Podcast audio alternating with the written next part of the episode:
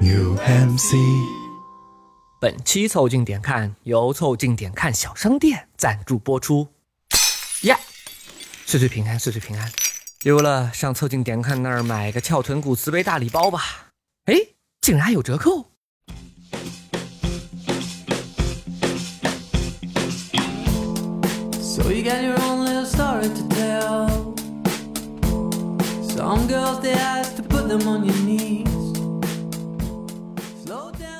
凑近点看，屁事没干。这是宇宙模特公司的三个小兄弟为你带来的一个下午摸鱼、寻找观点的都市生活观察播客。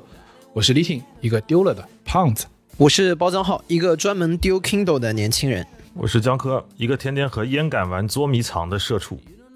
你们可以在各大播客平台、微信公众号订阅、关注“凑近点看”，这样你就不会错过我们的任何更新。如果听到什么地方让你脑洞大开、深以为然，也请别忘了为我们三键三连、评论、转发，并且标记为喜欢的单集。如果你想和更多凑近点看的 amigo 们深入交流、共享摸鱼时光，也可以加入到我们的群里来。只要微信搜索拼音宇宙模特，添加小助理，很快就可以加入到我们中来喽！快来玩吧！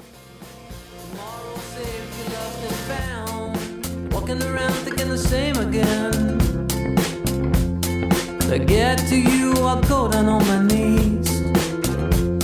Last night I swear it wouldn't be the same.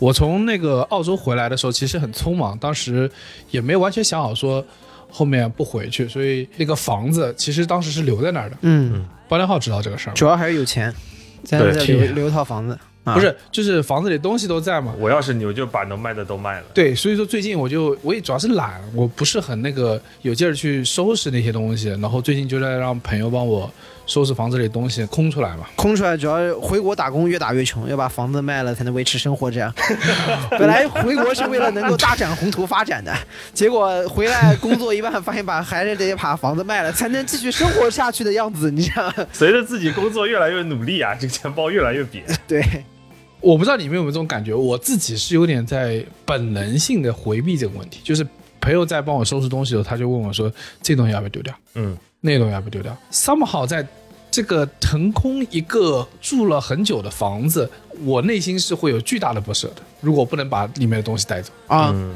那毕竟现在你想拿也拿不走了嘛。但你又不舍得丢，搁那放着干嘛呀？对，就是所以说是你当然不想在那放着，你当然有机会想说拿回来。但我举个例子啊，比如说买那些书，嗯，你肯定想拿回来，但是你想那你让他寄给你啊。对你寄书的成本，你不如早就网上买了，你懂吗？就这个 确实最幽默的一点，以我了解，李挺那儿有大量的书是当年他从国内背过去的，分很多次，对，跑回国拿回去，然后现在好家伙，再花钱再把那书给寄回来，没事儿给那个书啊买机票玩，你知道吗？李挺，李挺这个行为我非常的渣男，就是你把我骗到国外，现在不管我了，还不让我去追求自由。呃，我主要是当年每年回国的时候，都会比如说到一个地方，然后去书店逛逛，买两本，然后路上看看。嗯就是你对那些东西还是会有一些莫名的感情在上面的。你回想，你像这样我们过了三十年的这个生活，其实我们带在自己身上的，就能被我们带走的，和在过程中被我们丢掉的东西，究竟孰多孰少，其实很难说。嗯嗯，到底是被我们带走的多，还是被我们丢掉的东西多？首先你先别说丢掉了，就有很多东西啊，你没想丢掉它，它自己也被你搞掉了，你也找不到它了，啊，确实 它率先走掉了。这个呢，就要说到我那个 AirPods 了。啊，那我有一天上班的时候，在澳洲，那时候还在悉尼上班的时候，嗯，就在听歌，听到一半车来了，然后我就跨步正要进入那个火车的车厢的时候，嗯，江科不知道那个悉尼那个，Mind the gap，Please mind the platform gap。对对对，mind the gap，中间出现了 gap。哎，那个 gap 跟这真大，我跟你说，然后每次，哎，你只要一丢东西啊，那东西就跟长了眼一样往那个 gap 里头钻，你知道吗？你就看那个耳机从，而且是一个耳朵的耳机，就是从你眼睛啪突然弹出来了，然后你那个手还得推一下，推一下，哎呀，就没接到。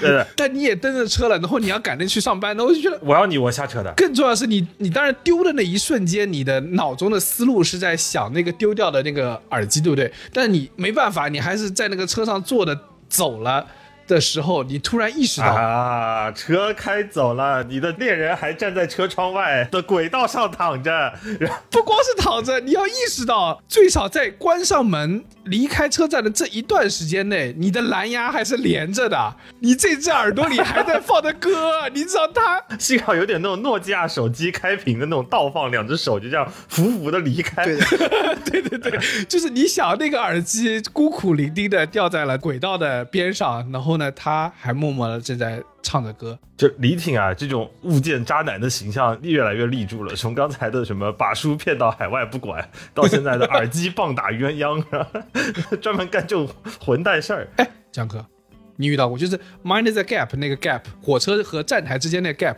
你有没有东西掉下去过？你捡它的经历？捡啊，我东西掉下去过，可不是 gap 啊，我可是在马桶里掏过的呀。你这个不是不是车站了，我跟你说是这样，就是我是手机掉下去过啊，那不得不捡，因为手机太重要了如果掉下去不捡，我到头了，我这个站都出不去。我跟你说，我后来发现那个澳洲啊，我当时想说会有个什么高级的方法去捡那个东西，后来发现不是的，它非常原始，但非常具有那个强大的这个约束力。他直接打电话跟他说，后面一辆火车晚点进站。啊，所以以前在澳洲的时候，动不动什么火车就 delay 了，原来都是你们 在捡手机。对 然后他就拿出一根很长的东西在夹，但问题是为什么我这次没找上？第一个是要赶了，真的是要赶着去上班，那天有个会没办法。但第二个是那个耳机啊太小了，掉下去啊，你不伸头去看，你真的是找不到它，你知道吧？跟手机不一样，手机毕竟还比较大一个。那你想那个伸头去看这个事情，你在叫别人来帮你捡的之前，你不得先 locate 这个位置在哪里吗？你得先确认那个东西是不是在轨道上。对对对对对，你都指不出它在哪儿的时候，你其实很难叫别人去帮你捡。嗯，我那个东西就遗落在那边了。不知道为什么那天在那个火车上的时候，我特别的感伤，因为我是给我的那个耳机是设了名字的，我的两个 AirPods 叫做豌豆射手，啊，你给他起了名字之后啊，越发留了一些就有了人类的感感情在上。就有点羁绊在上面了，那这样你豌豆射手被僵尸吃掉一个呀？脑袋没了一半。哎，你知道那闲鱼上面有很多，还有豆瓣上哎面专门搞那种，就是那个豌豆射手配对群的那种的。我回国之后，我觉得特别牛逼的就是我在闲鱼上补了其中一个，就补了另外一个，哎，这个他能补上吗？这叫重组家庭，可以补，他只要重设一遍他就行了。啊、重设一遍之后，他们互相根本不需要认识谁是谁，他们你就让他们哎这个家庭重组了，破镜重圆。那你这样子，你想一想，躺在轨道上的那个孤零零 的我真的想哭了，我太伤感了。他从此就是一个人。他不仅在轨道上天天被车碾，而且他还没有他的 partner 了。他会寻找到他自己新的幸福的，不会不会你知道是这样的，因为你想一个耳机太小了，这么小一颗耳机掉在那个轨道边，我那天在去往 City 的这个火车上，我就在想一件事情：下雨天，他那么小，他会不会怕？他会不会痛？他会不会孤独？他会不会肚子饿饿？哎，你们不觉得很可怜吗？他在摔下去的那一瞬间，你要想啊，这个以耳机的同比例啊，你算一下那个站台的高度，基本上摔下去的那一下，估计就已经洗它了。没有没有，啊，不会是没有，其实还好，小的东西反而不会坏掉，对因为它不重，你知道它很轻。它的那个元器件比较小。我跟你讲，这个地方拟人最痛苦的点就是在于说，李挺就在那半路上面想，他会不会冷，他会不会饿饿，转头就去闲鱼上给另外一个耳机做了二婚，然后呢，现在就只剩下那一个耳机在站台上。我这是过了很久之后，当这桩事、这桩婚姻已经就尘埃落定了之后，我回国了之后才买的。啊，事事实上的终止了之后啊，对，然后你知道是怎样？就是我当天我在走的时候，我特别担心一个事情，因为我知道我出门的时候电是充满的，啊，我很怕我回来的时候，它又能连上，但我又找不到它。借尸还魂了，然后晚上我在找的时候，天上落着暴雨，只有他一个人，一小颗在轨道上默默的唱 Yesterday。李挺一个人戴着耳机在站台边徘徊，就是希望能听见那一声噔噔，但是没听到。然后回国之后呢，我发现这个闲鱼这个功能真的是有点神奇，因为在国外你可能很难去想象这个事情，就是说你再去买一个单支。然后我买了单支之后，我发现一个事儿，就是闲鱼上大家其实是做这个生意的。嗯，什么意思？就是我买了之后，我发现它真的是个正品，它不是一个仿的华强北搞的一个这个什么山寨品，它是正儿八经的一个正品，它连接各方面完全没问题。网上它的卖法是可以卖左耳，也可以卖右耳，还可以卖那个盒子。嗯，就拆开卖，就比那个一起卖卖的贵嘛，对吧？对我意识到，他就是他把一个完整的 AirPods 买过来，然后拆开卖。一鱼三吃。对，然后这样的价格大概三个合在一起是本来可以几乎翻番。然后他们下游是不是还有一帮销售，每天就是在那个站台上面去转人，把人家的耳机撞到站台里头去？哎，你不要想这些，我跟你说嘛，他卖的不是一个单只的耳机，他这边卖的是一个耳机丢失之后的解决方案。解决方案 再买一个，对的单配一对个的，他所以说你不要用那个单价来去衡量它。你们这些搞金融的，他卖的是一个解决方案，好吧？你们想想这个解决方案有多么的残酷。有一些 AirPods 从出生的那一天就已经被决定了，他们是要注定是要分开的，就是就他们互相都没有熟，你知道吧？他们甚至都没有连过同一个那个蓝牙，他们都没有在同一个人的耳蜗和口袋躺。他们都没在同一个人的耳蜗里面贴合过，嗯，对不对？你有没有想过，本来把他们配对到一起的时候，他们也相互本来就不认识呢？这个就是一个包办婚姻，你知道吗哎，吗？我也是这样的。你带他的时候，你也没有问过他愿不愿意啊？凭什么就把我们俩就被安排到这个盒子里面？我又不认识他，我连他叫什么名字都不知道。在那盒子打开一瞬间，我才见到他，就跟掀盖头似的。你说是豌豆射手就豌豆射手了。对，在盒子打开的之前，他有可能是这个他，也有可能是那个他，他是一颗薛定谔的那个 AirPods。这个耳机他出生的时候觉得自己叫吉米，然后你非要叫他豌豆射手，那有什么办法？你这个丢东西的故事比较抓嘛，嗯不是剧情抓嘛，是你自己加的戏太多。自己加戏。不是，你回来之后，你是有可能再连上他，他还是会唱的那首歌的。可以的，李挺突出一个舍不得你，这个冷血不是我跟你说，这个核心的点还是你给他起名字了，啊，啊！你给他灌注了你的心思在上面了。我跟你说一个比较容易丢的场景啊，就是在福州，我们小时候一直有一个传闻，就是自行车这个东西，你买了一定就会丢。所以我们小时候买自行车的时候，你去任何一家店，老板给你推销自行车，卖点永远都不在那个车上。不管你买的是便宜的入门款还是专业版、进阶版，卖点永远不在车上，卖点都在那个锁上。我去那店里头买山地车的时候啊。老板基本没管我买什么车的，就是我爱买什么买什么。买完了，老板开始推销他的锁，大概推了有一个多小时，就跟我说这锁有多牛逼。然后我小时候对锁的这种防盗性能的判断是这样，就是如果这把锁的钥匙我没见过，就最好它长得张牙舞爪的，那这锁牛逼的，就厉害了。有说法的。试图撬它的时候会被它咬死。对的，是的，它它最好有八个锁头的那种。但是我跟你说没有用，就是福州的偷车贼离谱到什么程度？我记得我买山地车，就是我自己正儿八经买的第一辆自行车。你看啊，江科家境还是好，对吧？在一个买了车注定要被偷掉的地方，他还是愿意买山地车，还是要买车，啊 还是要买车。真牛逼！对实际上，在你们福州，如果是这样的情况的话，那基本上购买车的市场也是一种租赁的行为，它是一种，它是怎么讲的？就是就是终究还是要还回去的。在还没有共享单车的时候，共享单车已经共享单车某种程度上已经在福州成立了。它和现在的共享单车唯一的区别，在于解锁的方式不一样。不，现在的共享单车是你到了你想要去的地方，并且你决定把车还掉。以前的共享单车商业模式是你还没有到你想去的地方之前啊，产业会先把你的车还掉。然 后我就记得我有一次，我跟我妈一起骑车出去，不知道去哪玩儿，我就下车转身去买了瓶水，再下来。十秒钟不到，我特地停在了那个小卖部的门口，我还把那个奇形怪状车上锁了。回来的时候车就消失了，锁还在吗？锁也没了。我跟你说，最心疼的 就是背的锁，这锁也不便宜啊！车，我无所谓的。这车啊，其实是附带的，本体是锁。你说这个小偷就没有素质，对吧？他就应该是给你把车偷走，给你把锁留下。这时候道义有道，这个锁钱我们是不赚的，这才是值值得尊重的。我见过有几个有底线的，就是小偷这个东西啊，也不叫小偷吧，这怎么讲嘛？早期共享单车行业啊，为了追求这个还车的翻台率啊，你叫他小偷有什么问题吗？我是见过有几个那种锁买的太牛逼，然后小偷把那个车轮子卸下来，把车架子拿走。不，那种呢，他们比你要稍微狠一点。为什么？因为大多数那个神秘的锁啊，都是会把车轮和那个车架，呃什么之类的东西搞在一起，嗯所以他没办法，他不能把整个车架都带走啊，对不对？对，所以说他只能卸下来。所以为什么还没有发明什么三 D 打印自行车一体成型？当中没有轮子是拆不下来的，只是说解决这个问题。对我以前也是在想，就是我们还是对这个产业痛点把握的不够浓重，直直到我后来，我前几天看到我们家楼下共享单车的师傅收车以后，我才发现锁买的多好真的不重要，因为师傅大概一把可以拿三辆自行车扛在街上，直接在一把车上就运走了。啊，那 那你所随便你怎么绑啊，就都拿走了呀。哎，那其实我我有个问题，你知道，我们似乎小时候所有人就是有自行车的，都会注定有可能会有这个命运，就是呃，自行车会被偷走。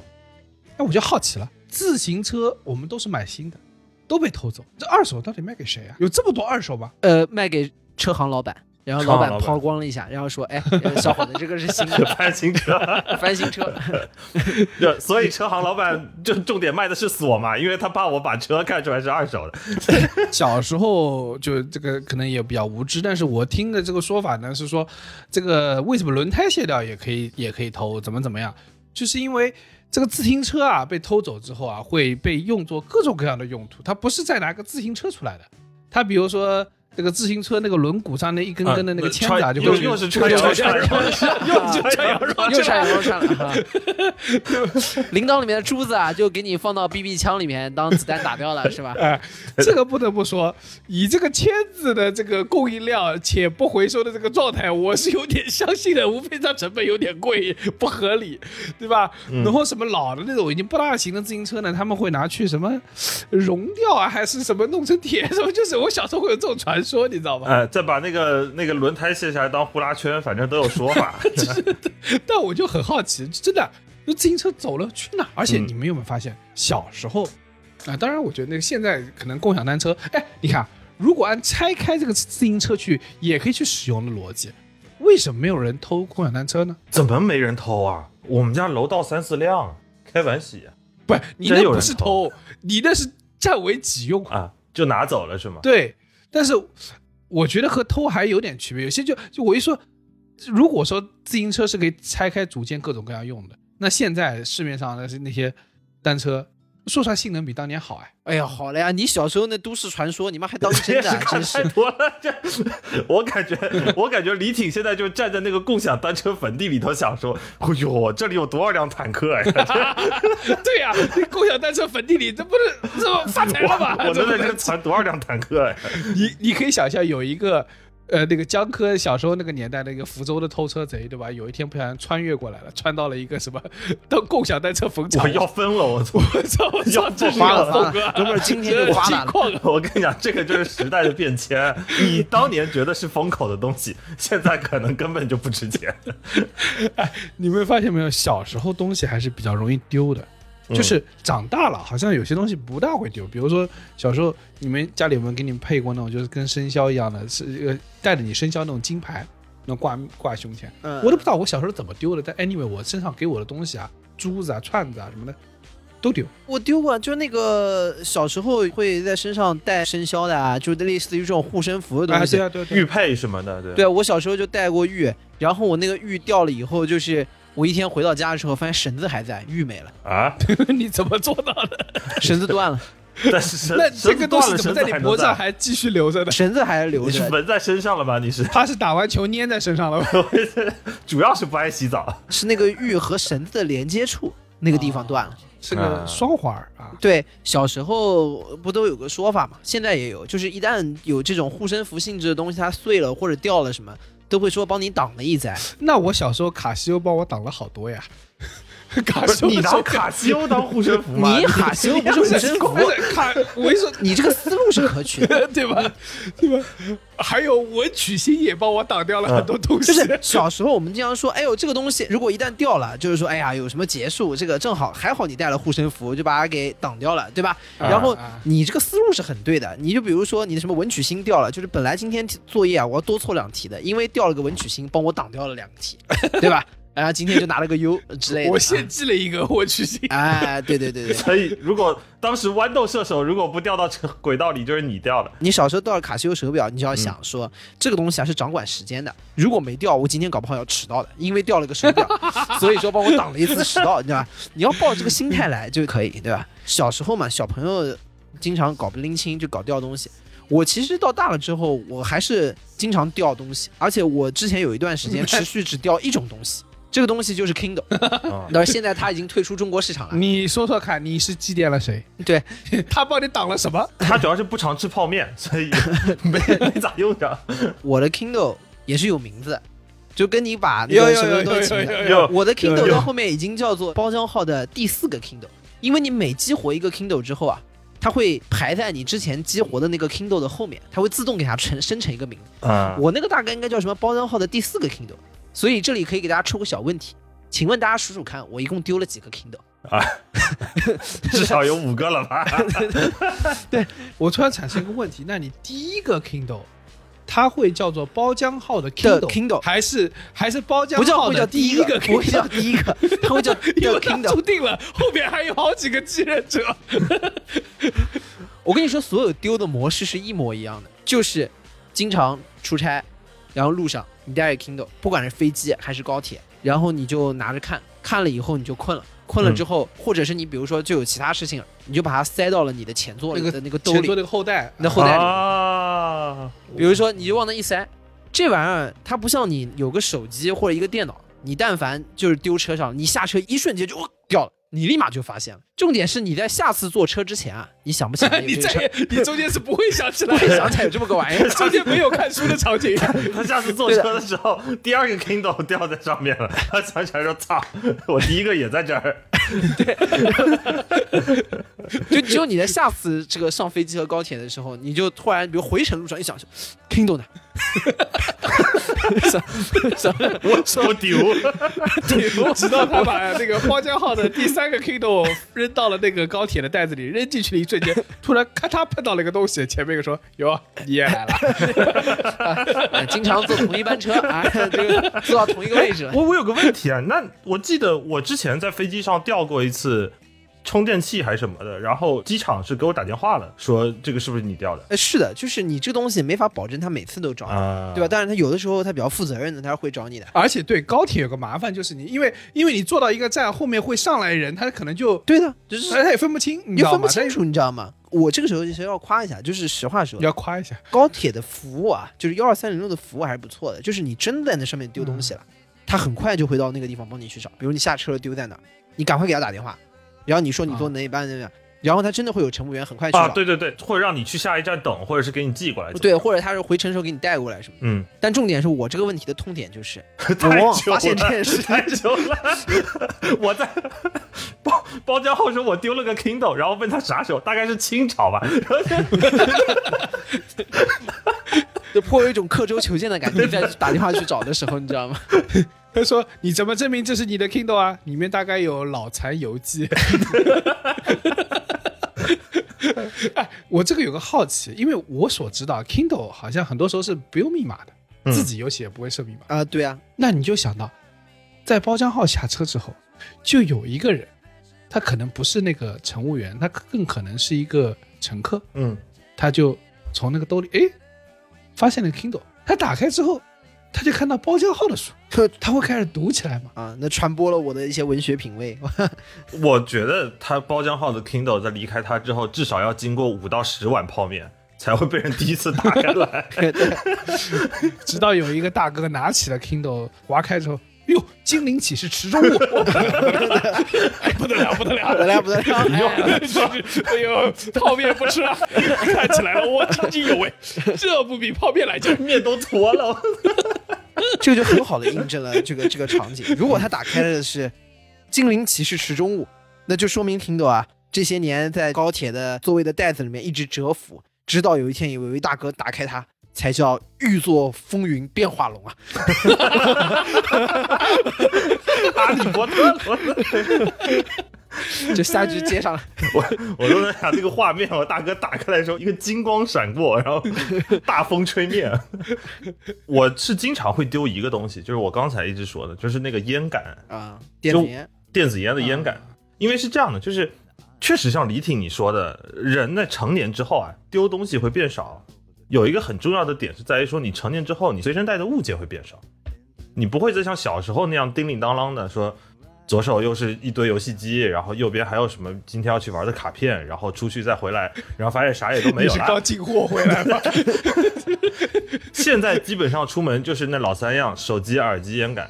但我会带串儿、带工牌、带手表。啊，对的，但你总是有那一个 settle 嘛，你肯定会有一套 settle 在身上的嘛。你总不能之前我们几期说裸奔出去就不合适。对的，你还是要你，但你也不可能说今天今天去门口一看，哎，金条，哎，这我也揣兜里，那肯定是不合适的。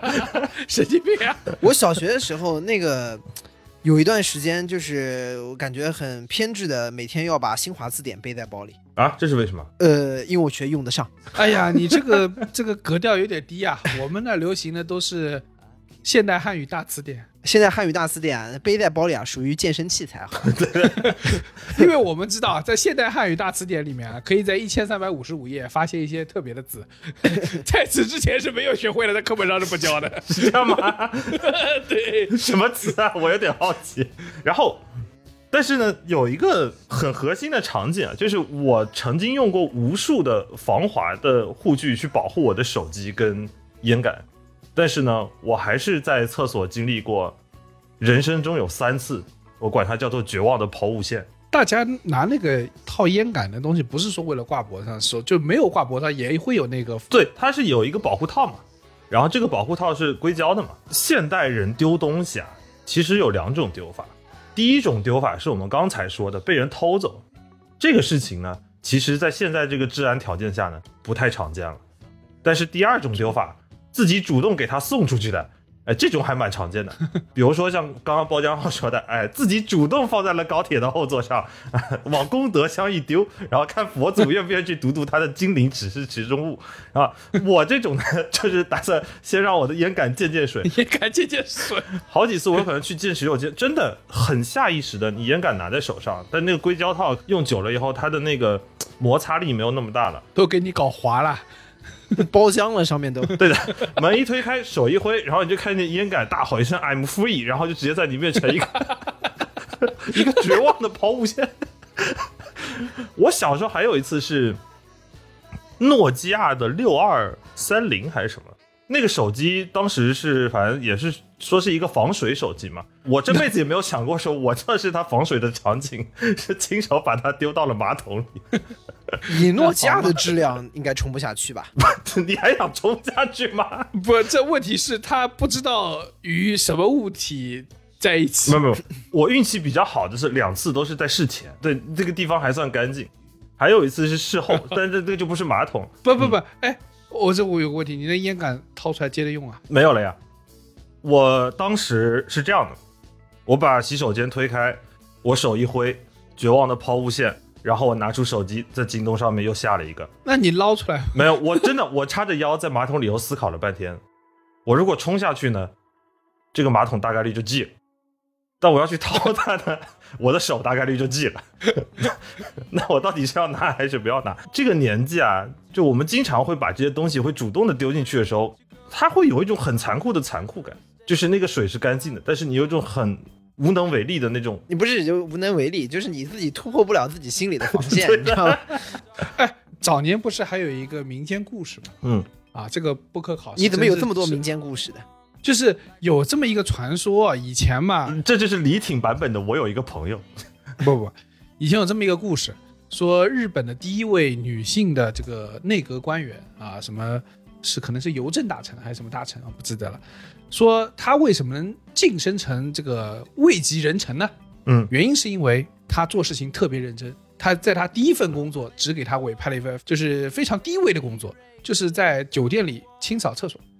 但是呢，他清扫的特别特别认真，以至于他给老板展现了汇报的时候，都说：“你看，老板，这个厕所里的水，哇，兜一勺就喝了。你们听过这个故事吗？这感觉又是要价值八千九百九十九的那个什么企业家管理培训 里面会讲的一些内容。对，像是肖哥在课上会讲的事情。对这个故事讲完之后，下面就要全体听懂掌声，然后还要那个就不是那种正常的鼓掌，是这样。但是你知道问题在这儿在什么地方呢？就是奉劝各位，如果烟杆掉进去了或什么掉进去了，就算了吧，不需要去突破这个内心的这个放不下的屏障。为什么呢？因为 因为有一就有二，今天会去掏马桶，明天就会跳铁轨，这样子就很危险你这是。滑坡效应。所以不能有这种思想。我说的重点是什么？就是大家看到那个水是很清澈的，可问题是马桶里的水和最下面那个脏的部分是连接在一起的，所以它里面的细菌并没有弄干净。这是网上在辟谣这个啊，对，它是连接在一起的，只是这一层它是干净的。它底下已经好了，你就不要在这儿再给大家这个进行没有意义的论证了你。再这么说下去，我感觉你有点政治隐喻了 对。好好好，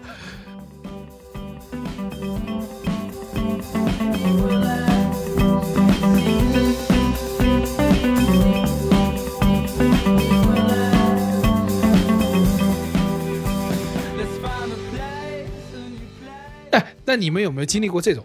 就是啊，不，你们肯定经历过。我觉得这更残酷，很多东西你是要主动舍弃。嗯，啊，就比如说小学的时候，每个学期结束了，新的学期来了，你的课本要不要丢？啊，对的，我跟你说，这个对我来说是个极大的考验。你想一个豌豆射手，我要想一天，不止一天。课本，他陪了我一个学期，上面都已经被我弄破了啊！我也不知道为什么，小学的男生对吧，也不爱包书皮，然后那个书一个学期下来都破的跟鬼一样，怎么会这么爱读书？我都没想过我怎么会这么爱读书。成年以后再也没见过一本书会破成这个样子。你不是爱读书，你是不爱惜书。哇，包浆浩这句话像不像那个哎，下面家长说的话？跌回 来了，跌回来了。你这书这么烂，因为你不爱惜书你。在那把书不停的去转书和拿书卷起来跟别人打架的时候，你可不是拿书卷起来当一把剑的时候，你可不是因为爱这本书、爱看这本书而哎，但是我跟你讲，你要是学期末啊，课本太新，也是会被老师骂的，说明你这学期没看过书。我们经常会把那个课本两边相互卷起来，然后对打。你像什么数学啊、语文啊，那个课本相对来说它的那啊，真的是你，我没有不太好打呀！我记得数学和语文那个本子都很小，不太好卷对它太。小了，太怎么太小了？你卷起来就是个匕首，不行，你要卷什么自然啊？对，这 个卷不是音音乐啊音乐课，对音乐因为有音乐谱啊，他那书大，你知道吗？那书大，你知道吗？打人有攻击范围大。什么叫一寸长一寸强？你知道吗？对的，语文书一般是拿来作为投掷道具使用的。对的，所以我跟你说，就是这个音乐课本啊，只有可能是被你打烂的。我就不信你翻音乐课本给它翻烂。但但你就不得不说，这些书啊，对你而言就是陪伴了你这一这一个学期的宝剑呐、啊，你你怎么堂堂男儿，宝剑就是对当年的自己而言视为老婆，嗯你怎么好把它扔掉呢？对不对？你在抛弃他的时候，你心里不会痛吗？我跟你这个心态特别像，但是我跟你有一个很大的区别，是因为我以前是会包书皮的，其实也不是我包，就是我外公每年开学的时候都会帮我把书皮包好，拿毛笔在上面写上，说这是语文书，这是数学书。当然，你到了期末了以后呢，考完试了，也放假了，这个书也该更新换代了。这个时候我会把书皮拆开来然后，发现书崭新，书很新，但是他要走了，那个时候你是还是会有一点不舍得的，有点像那种什么感觉？就是钢铁侠。斯塔克刚跟灭霸打完，已经那个钢铁铠甲已经烂的不行了。以后最后他那个头盔打开来，你看见斯塔克虚弱但是完整的面庞躺在里头，然后你要跟他 say goodbye，送走了。对，因为马上一个响指，有一半的课本要消失了。我就像小蜘蛛一样抱着这些书，对，会有些不舍。我愿意再读你三千遍，但是要不算了。还有的时候，就是你对于有一些就是非常确定要丢的东西，你在丢它的时候，还是会有一种不舍的感觉。嗯比如说有一些那些仪式感过强的东西，你们有没有收到过那种就是包装极为精良的的一些礼物？嗯，就是它的包装已经让你会觉得它的包装形式已经大于了内容，比如说月饼，比如说茶叶，啊，我刚想就说的，我爸让我给你们寄的那几盒茶叶，我收到盒子以后，我在想，要不 我给你们把叶子寄过去就行了，对？这盒子留着你有何用啊？有大用啊。对，就比如说江哥给我寄那盒茶叶，收到了之后，哇，好大一盒，然后你感觉厉害厉害，然后打开了之后拿出来茶叶这个，而且它是层层包装，往往是打开了一层对，又因为送礼的茶叶一般都是要包装的很好。对，就一层又一层，先一个大的，外面膜撕掉，然后壳儿打开，壳儿打开，里面还有小盒，小盒再打开，然后再一个，然后你把这个一系列的仪式做完了之后，然后你会发现。好像这盒才是主体，你会把里面抠出来了一小块月饼和几片茶叶，你会觉得那个是副产品。你都觉得还有点多余，你知道吗？对，然后然后你完了以后，后来觉得你要把这个盒子给丢了，你会觉得你肯定是要丢掉了，要不然你要这个盒子嗯，干嘛呢？干嘛呢？对吧？但是你又会觉得它做的非常的精美。啊，对啊，以至于我会产生一种情况，就是什么呢？就是你刚刚打开这个盒子的过程啊，好像一幕剧，嗯，好像是一场戏啊。然后你把这个盒子全部一层层打开了之后，最后东西拿出来，这场戏演完了，一场舞台剧结束了。然后啊，你现在开始拆那个舞台的舞美，会有这种感觉。啊有点伤感，有点伤感。对，大戏结束，大戏结束了啊，然后现在要把这个舞美给拆了。然后我有的时候丢那盒子，就会丢出一种这样的莫名的哀伤啊。嗯你这个感觉啊，我最近有另外一样东西，我现在还没有到要丢它的程度，但我已经开始提前忧伤了。上次不是去那个 outing，在海南买了一套蓝妹儿套装嘛，里面那个眼霜啊，它会送你一个按摩锤，就这个眼霜大概就跟你这个手握起来这么大，是不是那个长得跟蛋蛋一样的那个东西呃，不是蛋蛋啊？，不是那个这个东西我第一次看到的时候，我是打死也没有猜到它是干嘛。对，它上面有个有个金属的头，当它出现的时候，我看这是什么呢？这是一个，我第一个反应它应该不只有一根，它应该是两根。我觉得它是个玩具鼓锤。对，我觉得它而且这个这。个鼓槌还很高级，这个这个后面那个绿杆子还有点透明，作为鼓槌它也是个高级鼓槌，这样玉做的感觉，你知道吧？对的。哦，后来当有人跟我说这是用来按摩眼睛的，我惊的眼珠都要掉下来了。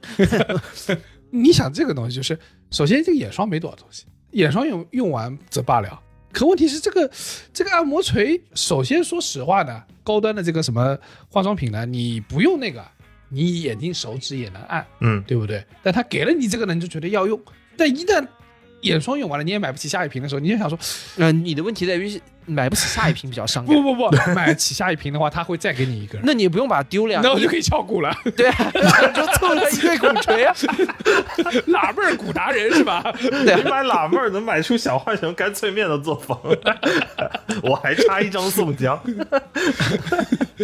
对对吧？你你，但他做的过于精巧，你虽然不知道该怎么用它，但是你丢了总觉得有点对，然后我后我第一次看这玩意儿的时候，我的反应是，还有一个，它很像武侠小说里面的某种暗器，你不觉得吗？就是嗯唐门，就是谁袖子一甩，里面甩出那这个暗器啊，这个甩出去之后，杀了完人之后，他肯定还是要捡回来，有点贵 的。把人把血擦擦，太精致了，怎么得给他的？对对对，我当时就觉得这个唐门谁谁袖子一甩飞出去五枚这个暗器，但你要想成本不低啊，说明这个朋友他最起码买了五盒，最起码买了五盒这玩意儿，对吧？对。然后还有一个就是你刚刚讲那个问题，也是一个我小时候一直很困惑的问题，就是一些大侠把暗器扔出去之后啊，到底捡不捡回？这这就是大侠主动丢出去的嘛？我我反正好像看超级英雄片里面那个鹰眼，他好像是要捡，他捡吗？因为他没有几根儿，那既然还收回来是吧？你不觉得吗？他每次出去后面没几根儿。呃有可能是后面他都 reload，就是都是新的，你知道吧？不是有可能。就是我觉得这大侠到底丢出去之后捡不捡回来？我总觉得就是丢暗器的时候很帅，然后一个个把它抠回来的时候，感觉有点 有点傻。而且丢出去所谓暗器，就就别人不知道是你干的，然后你把它拔回来，别人知道了。说是这样的，有一个产业链啊，就闲鱼上面会给这些大侠卖，不管是剑套还是剑 都能买。有人用自行车的逻辑说通了。有人会去捡，李挺说那个场景啊，就有点好笑，因为你想，突然比如说暗杀，然后突然有两个暗器飞进来，说哇有刺客，然后啪然后刺到了一个人身上，那人哇中了中毒了，然后吐血倒了，然后大家在开始找刺客在哪？刺客在哪？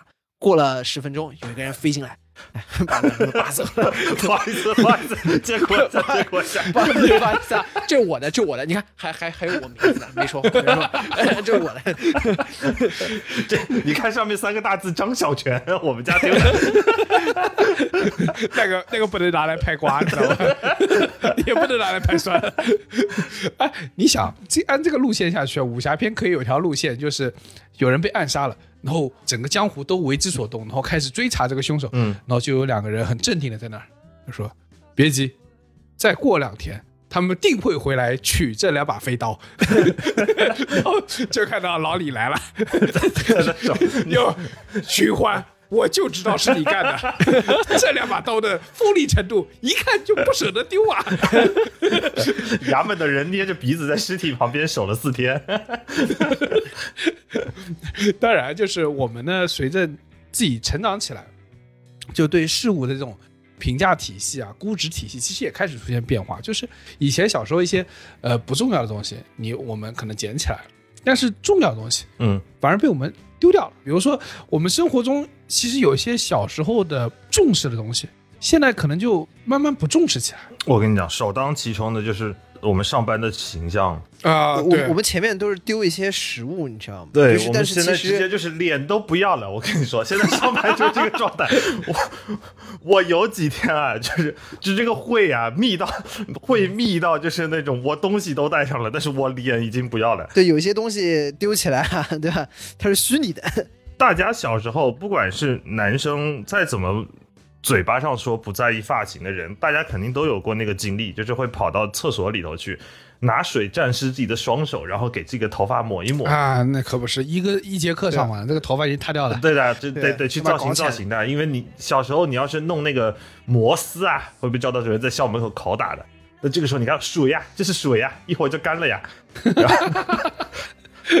但确实它一会儿就干了，所以你得每节课下课去续。现在就是有时候上班还是会弄一弄头发，但是我其实每天早上起床洗头，唯一的点并不是说要弄造型，核心的点是因为太困了。如果不洗这个头，我真的是人醒不过来。功能性大于观赏价值。对的，功能性是大于观赏价值，而且你说有啥功能性，有啥观赏价值呢？这个发际线都已经那样了。进了电子厂上班之后，发现大家的确比较不修边幅。嗯，因为原来，比如在澳洲，你身边还是会有，比如律师啊，他们就是大家毕竟还是每天要穿的西装上班，然后还蛮有哦，对。在澳洲上班好像蛮多地方还是有 dress code 的。对的，而且你回国之后，比如说你第一次面试的时候，你就穿了个 polo 衫去，然后我外婆会在旁边很紧张的跟我说：“哎，你就穿这个去。”啊，但是相对呢，猎头那边又跟我说，他说你不要穿衬衫什么之类的，就是你穿 T 恤、polo 衫就差不多了，嗯，因为对面也大概穿这个状态。你穿的特别夸张了，反而会有点奇怪。电子厂你穿的太正，过去也也很奇怪。不是这个是不同企业文化的一个状态，但是实话说，随着年龄的增大，你确实有的时候啊，会不像这个小时候那么在意自己的形象。那核心的原因呢，其实之前的节目里面也讲了很多了，因为各种屁事儿实在是太多了，对吧？对你忙于应对各种。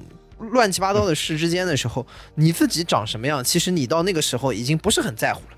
而且你会发现，有一些愿意 你还稍微为他折腾一下的这个人和场合，随着你的年龄增大，越来少越来越少出，现。而且，哎，对你这个说的特别有道理。就有时候我们看到同事可能今天哎穿的挺光鲜亮丽的，哦，我们还会觉得说，哎，挺好的。哎你今天晚上今天晚上约会去啊今天有 date，呃，晚晚上有节目啊，嗯、晚上有节目，至 至少我可以确认今天晚上不用加班了嘛？那其实是一件就替挺替人高兴、挺替人幸福的事情。对，但如果说大家今天就是来就是为了上班的，不会有人想好好打扮，想好好对给自己梳理梳理。对，就是我说这种场合越来越少了这工作占你的生活的比比重越来越多。这个那哪怕你就是说出去，你说为了 party 打扮一下，我这个这个这上次大家这个什么聚一起玩耍的是什么时候了？哎，而且那个在家办公的时间一长了以后啊，就越来越那啥了。以前好歹还会稍微洗把脸，现在连脸都不洗了。在家办公的时候，只要大部分时候的会也不一定要开摄像头，那这个你随便怎么样，而且你开摄像头的时候，只能保证你在摄像头范围里面的那个画面里面展示出来的身体部位是符合社会范式的。对的，段轩直呼内行。嗯 对的，其他的部位随便怎么样都无所谓。这个你段轩什么底下穿了一大裤衩，有可能你开会，然后你同时后面塞了个皮卡丘，人家也也是也是有可能的。什么东西？啊！那还不瞬息全宇宙里面那个塞一个奖杯在里面？一个包装号 trophy 很正常，然后给人点了个赞，然后但凡包装号手指是个香肠，然后 也是有可能的。所以我记得那个 Dylan Morin 在他的那个脱口秀里面说，说当你到了某个年纪之后啊，你的每天穿什么就取决于，只要你今天打开衣柜，从里面随便抓出来一件，只要是不是你老婆 bra 的东西，你都会把它随便的套到身上。他说，因为你也不需要穿 bra，因为随着你的身体逐渐发福，你套上去的那件 T 恤，它也只能包住你的胸部。是下面肚子凸出来，已经包不住了。北京比基尼的，但有些东西你是也不是说自己主动的去丢失，这个形象中的很多东西是没办法的，比如头发，啊，对，就是这个头发的问题啊。你能怎么办？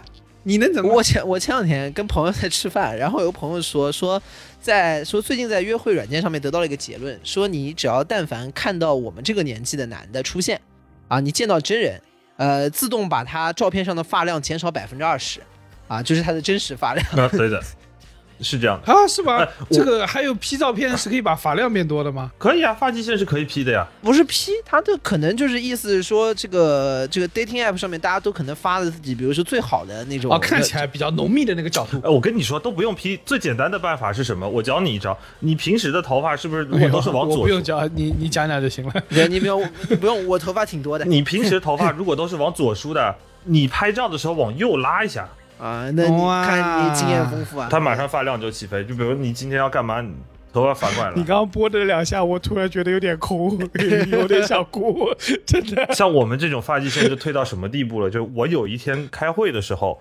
然后我在会议室坐着，然后我看见那个摄像头上面啊，我的那个边上的发际线离我的后脑勺大概只剩下两指。就那一瞬间，我突然意识到，说我根本没有必要去抓头发。江贝勒辛苦了，操心国事，让你每日忧愁啊！就是中原地区虽然开发的非常好啊，但是境外港口基本上都已经被敌军拿下了。就是还有一种，包括我感觉跟头发一样，就是有种拦不住的，就是这种丢失也是一样让我们束手无策，就是我们表达欲。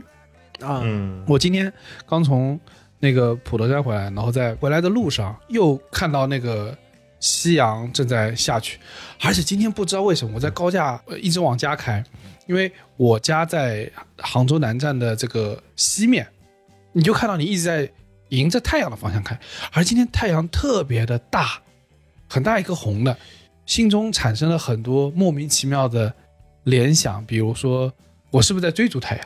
或者说我到了家的位置，是不是比我现在看到的太阳应该要更大一点？因为它离太阳更近一点。然后我在想这些事情的时候，我又突然反思到，其实我很久没有去想这样一件跟生活、跟工作无关的事儿了。嗯，嗯，有的时候你会放空，因为你很累，你在放空，这个时候你不在思考。然后你思考很有可能是因为有一个动机，这个动机可能是因为东工作，对对或者是什么，但是你很少因为这些有趣的场景而触动你去思考，而产生内容，而再去表达这个事情。对于我们来说，好像已经很久没有出现这样的状况了。这也是为什么我们坚持做播客，还是让我们能有个动机，你知道吗？嗯，而且嗯当那个我在高架桥上，然后车一直在往西飞驰的时候，我就看到那个巨大的红色太阳在高楼之间穿梭。那个楼又是玻璃的，你可以看到那个太阳的光在，也可以倒映在大楼上，然后它不断的穿过去。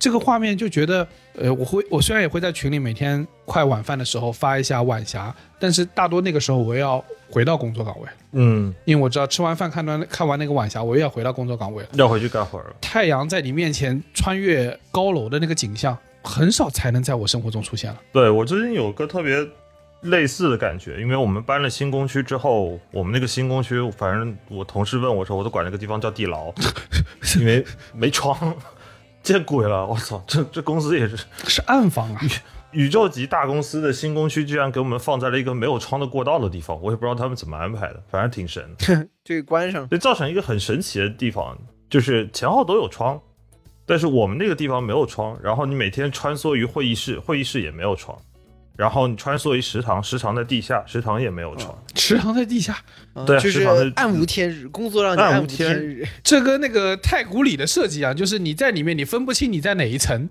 对，就让你迷失在其中，慢慢逛吧，反正你出不去。也就是说，你在这个公司上班，你每一天的生物钟不是跟着太阳的起落而走，而是跟着你的会议而走。因为你就记得我四点要跟谁对个事儿，五点要跟谁对个事儿，六点要跟谁对个事儿，七点去吃饭，八点还要对个什么事儿，九点要对个什么事儿。偶尔你会出去一趟的时候，甚至不是太阳落山，就是呼吸一口空气的时候，你会意识到说，哦，哦，我还没有死。就无暇表达。对，你就没有，你就无暇表达而且你被工作占满的时候，你能说什么？你能放到播客里来说吗？你放到你要放到播客里来说的每一句话都是违反保密原则的，对，因为你脑子里只有工作。即使如此，我们还是说了八十多期，嗯，对，这也是不容易 这也。是我们的一个厉害的地方。哎，强行脱敏，嗯，强行脱敏。但就像李挺来说的，就是呃你会被这样的一个循环憋得麻木。你们说的一种情况呢，是没空表达，因为时间啊，然后精力啊都被占满了。我我觉得更多的是没空去想表达。然后，所以这个时候呢，你也没有内容好去思考了嘛，自然也表达不出来。嗯还有一种情况，就是即使现在你知道一些内容，你也不愿意说了，你也不想说了。我们刚刚说的那种情况，是因为你没精力去想，所以没东西好说。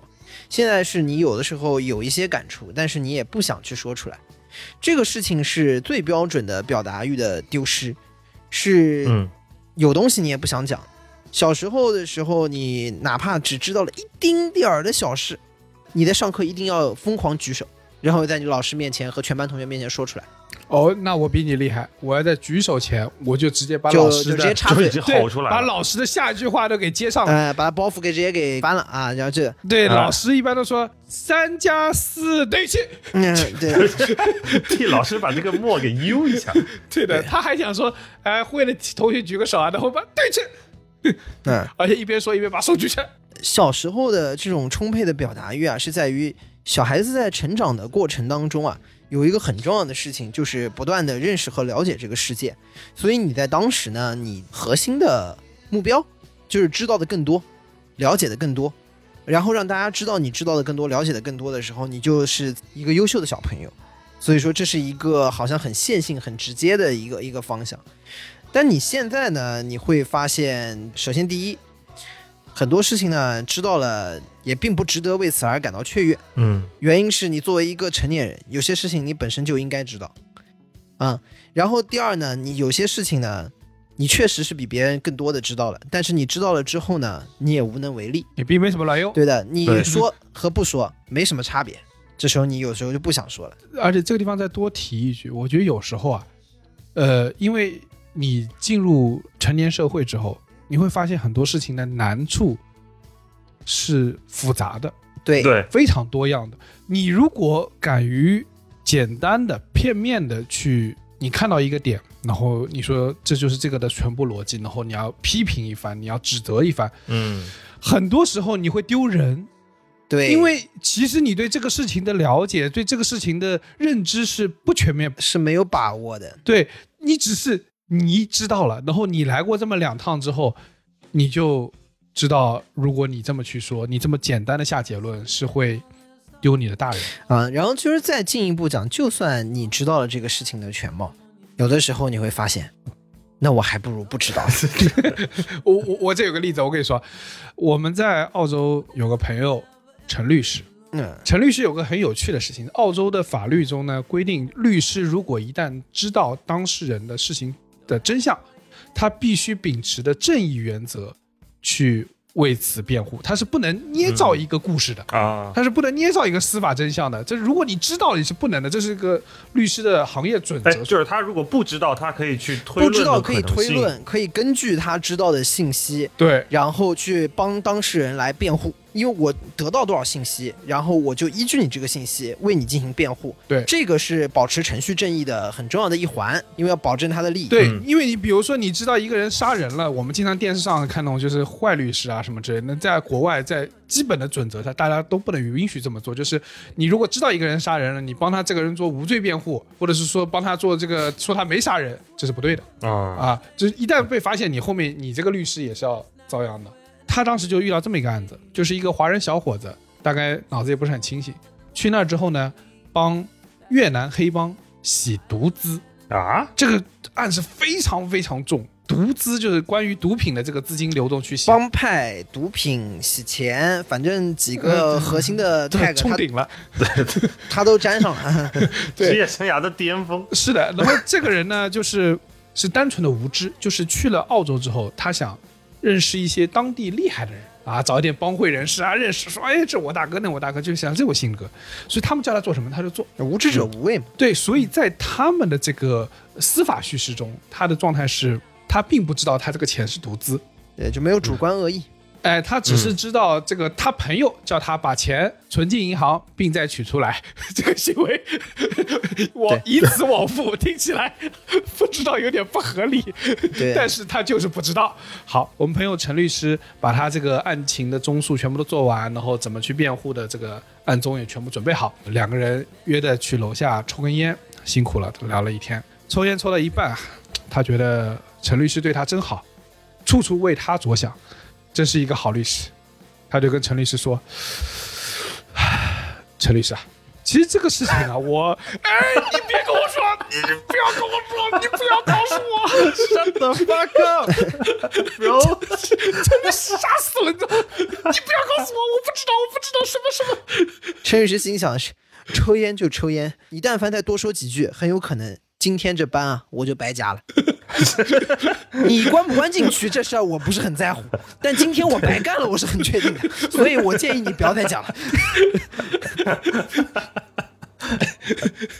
但是钱还是会算哦。不不不，以后别说了，别说了，闭嘴，闭嘴。嘘嘘，接下来他可能做了个金寡发那个嘘的动作，学小猫洗脸，whatever，就是装大傻你想，就是这这是成年后的状态。你知道很多事情，我还是不知道比较好，对有些事情我还是不知道比较好，对吧？所以你更不要说往外说了，你连知道有的时候都争取不知道，对吧？想想有点令人害怕。啊，对吧？所以我就说，你看这么多事情，我们现在已经不敢、不愿、不去做表达。嗯，其实包括像刚刚李挺说的，我们也越来越了解到事情的全貌。了解到事情的全貌之后呢，我们就意识到一件事儿，就是年轻的时候，我们经常会把创作的冲动误以为是自己创作的才华啊，这不是我说的，这是钱钟书先生说的，对吧？但我觉得钱老师说的其实很得，钱老师也是太有才华了，他误以他他忽略了。在我们普通人的生活中，有那个 创作冲动，就已经很不错了。很不容易了。嗯，钱老也是没在互联网上过班啊，他要是互联网上过班，他就知道冲动都冲不起来。我觉得这个其实说的也还挺精准的，还挺精准的。就是，嗯、年轻的时候感觉用不完的劲啊，有的时候也是觉得自己能的不行，但事实事后是觉得只只是自己一种在信息不全面情况下的冲动啊。当当你这后面认清了全貌之后，你慢慢的也就、就更有多了权衡、考虑和踌躇，对吧？对，当你思虑再三，你的就所有的思考都更加缜密之后，你有时候反而更怀念那个你无所顾忌去表达的时候。现在只能给他回一句：这事儿深了。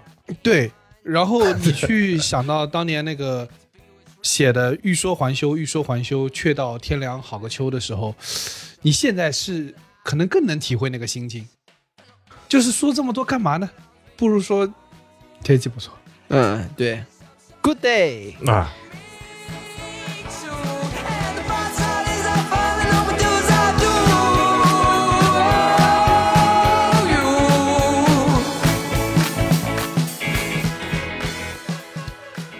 以上就是本期凑近点看的全部内容，感谢我们的 Amigo 温蒂王为我们本期的选题投稿，也要感谢大家的收听。更多需要你凑近点看内容，你可以在微博搜索“宇宙模特公司 UMC”，宇宙模特公司 UMC，微信搜索“凑近点看”，关注我们的公众号，点击菜单栏里的购买周边，还可以进入到我们的小店里进行购买。